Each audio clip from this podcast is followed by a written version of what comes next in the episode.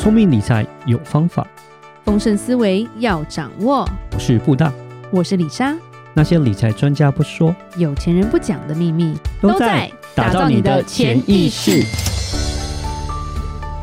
打造你的潜意识，告诉理财专家不说那些事。大家好，我是主持人布大，我是布大人生与职场的好搭档李莎。布大是因为有听众留言说想要听李莎讲恐怖故事，有有我看到，对。李莎今天要讲的，其实也不太算很恐怖的故事，不是个人的啦。嗯，其实李莎要讲就是说，台湾的家族企业，嗯，好像有魔咒一样，对，好像都不太好。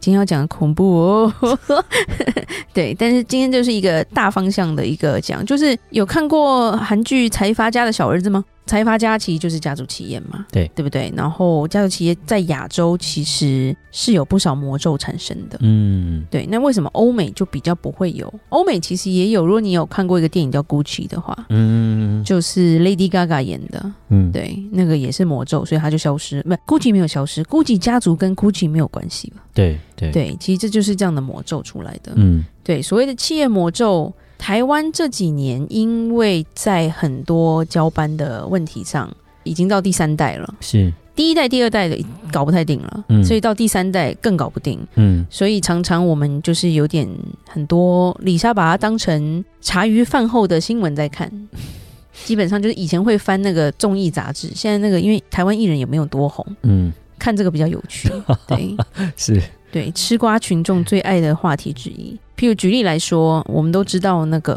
电锅公司嘛，哦，大同，没有，就是不太讲他名字了。等下他来找我们，对，嗯、就是电锅公司。电锅公司也是这几年出了非常多事嘛，对，不停的换人，不停的投票，不停的卖他们的房地产，嗯，对，其实经营上面真的是不停的在走下坡，嗯，不可讳言是第一代真的非常有钱，是他那个起家，你看他又有学校。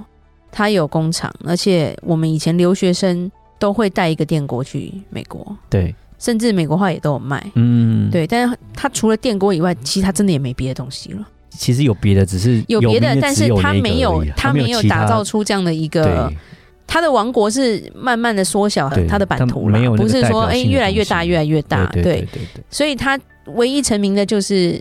电过嘛，对对不对？然后后面大家越来越熟悉，是因为就是新闻一直都有嘛，嗯，一下这个斗这个，一下那个弄那个嘛，对不对？然后这个跟这个不好，这个投票怎么样？然后诶，突然又换掉了，一天到晚在换人，不知道在干嘛，嗯，对。那今年就是有几个新闻，譬如说星光集团也是在继承这方面跟经营方面出了蛮多的问题，嗯。对，那那个细节，也就是因为他们有很多家族的一些内部的问题啦，所以才会造成说，诶，他们也是版图在缩减中。嗯，这里都算是财阀哦。是。那其实最难看的一则新闻就是仙草蜜公司啊，对，然后基本上就是拜拜了嘛。对，这个家族基本上是拜拜了，对，就是换人了。对，他的换人了，就是董事长已经不再是他们家族人，已经被外资进来取代了。对对，对，他主要的问题，李莎稍微讲一下这个内幕故事好了。嗯，嗯，嗯，恐怖故事是因为另外一个财团，那个财团其实是台湾做的非常好的，一个是沙拉油公司嘛，然后一个是什么？一个是蛮牛公司。对，嗯，蛮牛公司的老板我们都不知道是谁。对，其实蛮牛公司是家族治理里面做最好的，因为他不让家族来治理，嗯，他基本上是专业经理人，嗯，家族就是分红拿钱就好了，但是他那个有钱到你没有办法想象的状态，嗯，所以蛮牛的老板呢，他就突然心血来潮，他觉得说我也想要炒股，因为他太有钱了，那我们平常人炒股可能就几万块嘛，几十万嘛，好不好？几百万好不好？到几千万就已经很多了嘛，对不对？嗯对他来说，我们的几百块可能跟他的几十亿差不多了。嗯，对，所以他觉得我想要试试看玩股票。嗯，对，那我就来买沙拉油这一家的股票好了。嗯，那我就花个这么两百块，我的两百块，对，基本上就是几十亿这样子。嗯，对他来说不多嘛，哎呀，反正就买一下嘛，看看会不会涨，会不会赚点钱这样子，好玩而已。买下去之后，那个沙拉油仙草蜜公司整个吓死了。嗯，谁？谁想要独吞我们公司？谁？到底发生什么事？这真的是一个误会，这真的是个天大的误会。人家真的只是觉得好玩而已，就买了你的公司股票。但是主要来说，然后他的家族的问题就是，他们这些兄弟是不沟通的。嗯，你理论上台湾，李昭等下会总结一下，做几个重点。这些兄弟姐妹没有一个感情好的啦。对啊，没办法，因为你赢我就死了嘛，对不对？嗯、你你比较好，你就拿多，嗯，都很有钱，干嘛要计较这种东西？真的搞不懂哎。然后反正他们就陷入了恐慌，他们非常恐慌，觉得有人要来抢他们的经营权了。对，也不去问人家到底什么意思，你懂吗？嗯，基本上要沟通的问题啦，你拒绝沟通嘛，你以为自己就是想法是对的，是。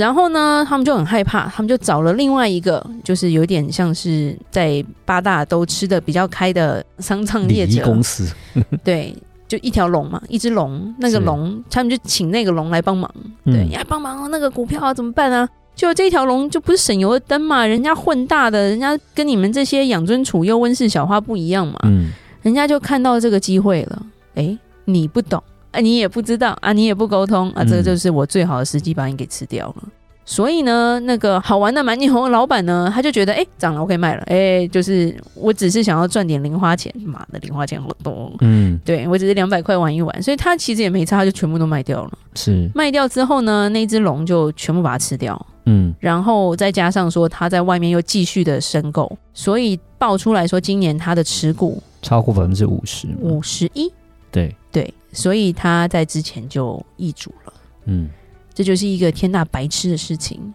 对，但这是有钱人的游戏，因为一个 一个有钱人只是想玩一下，然后你自己想太多，然后找了不该帮忙的人来帮忙，最后被不该帮忙的人吃掉了，嗯，的故事。那台湾其实这样的故事应该会继续持续下去了，因为。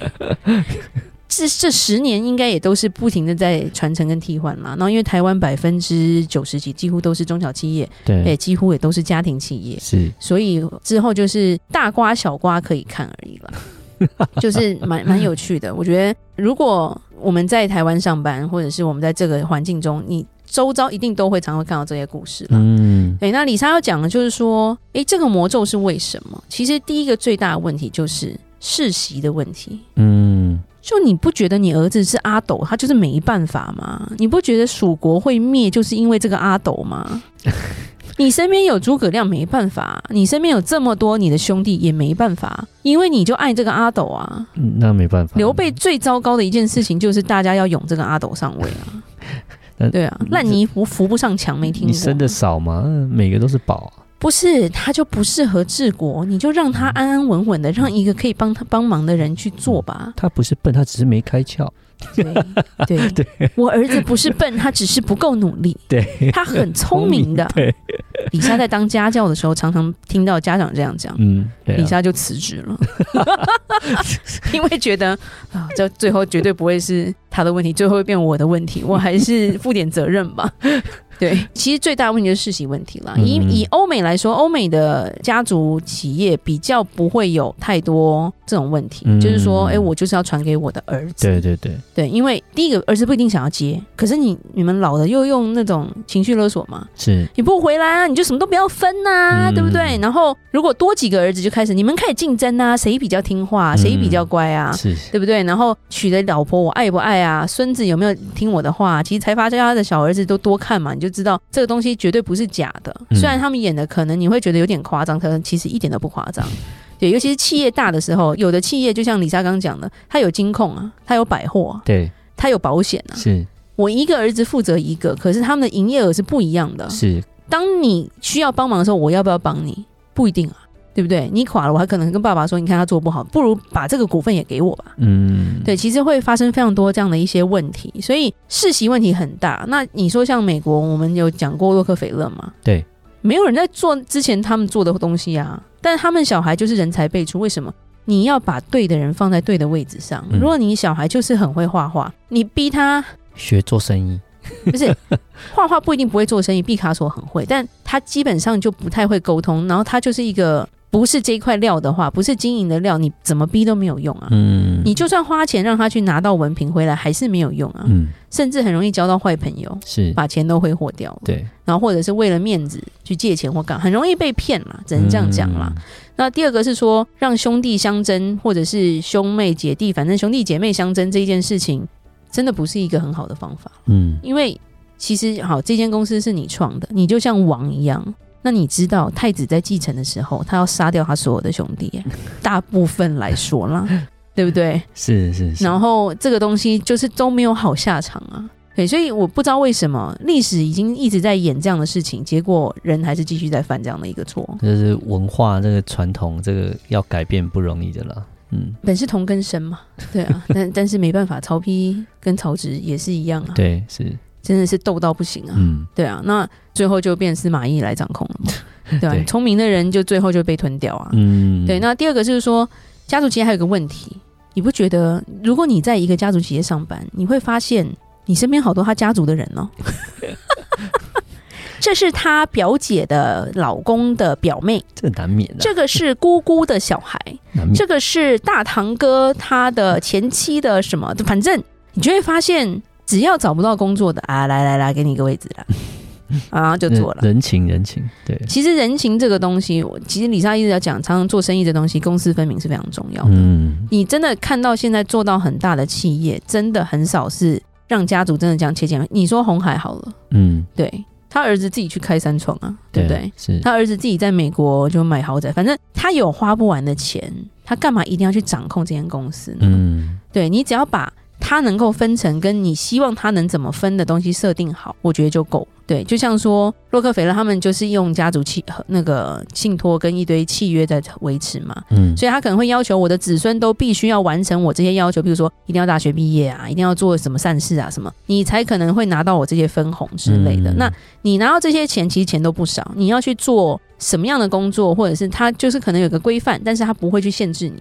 那反而是每一个人的发展是越来越好。